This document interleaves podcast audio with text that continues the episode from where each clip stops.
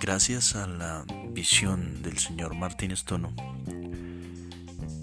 nosotros como ciudadanos hemos tenido la oportunidad de salir de la ignorancia.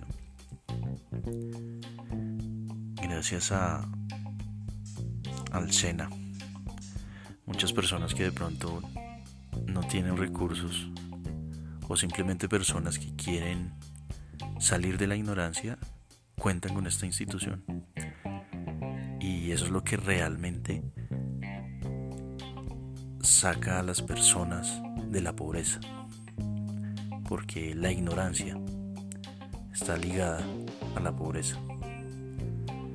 Así que también sería bueno eh, empezar a quitarle ese rótulo al SENA que dice que es la Universidad de los Pobres. ¿Mm? Yo no creo que deba ser así porque como le dije anteriormente, lo que hace, lo que genera pobreza es la ignorancia. Y esta institución eh, quiere ayudarnos a nosotros, a la población, a los ciudadanos, a salir de ella, de la ignorancia. Eh, afortunadamente, eh, con, en este tiempo tenemos más acceso la información. ¿sí? Entonces esto nos facilita aún más eh, el querer salir de esa ignorancia.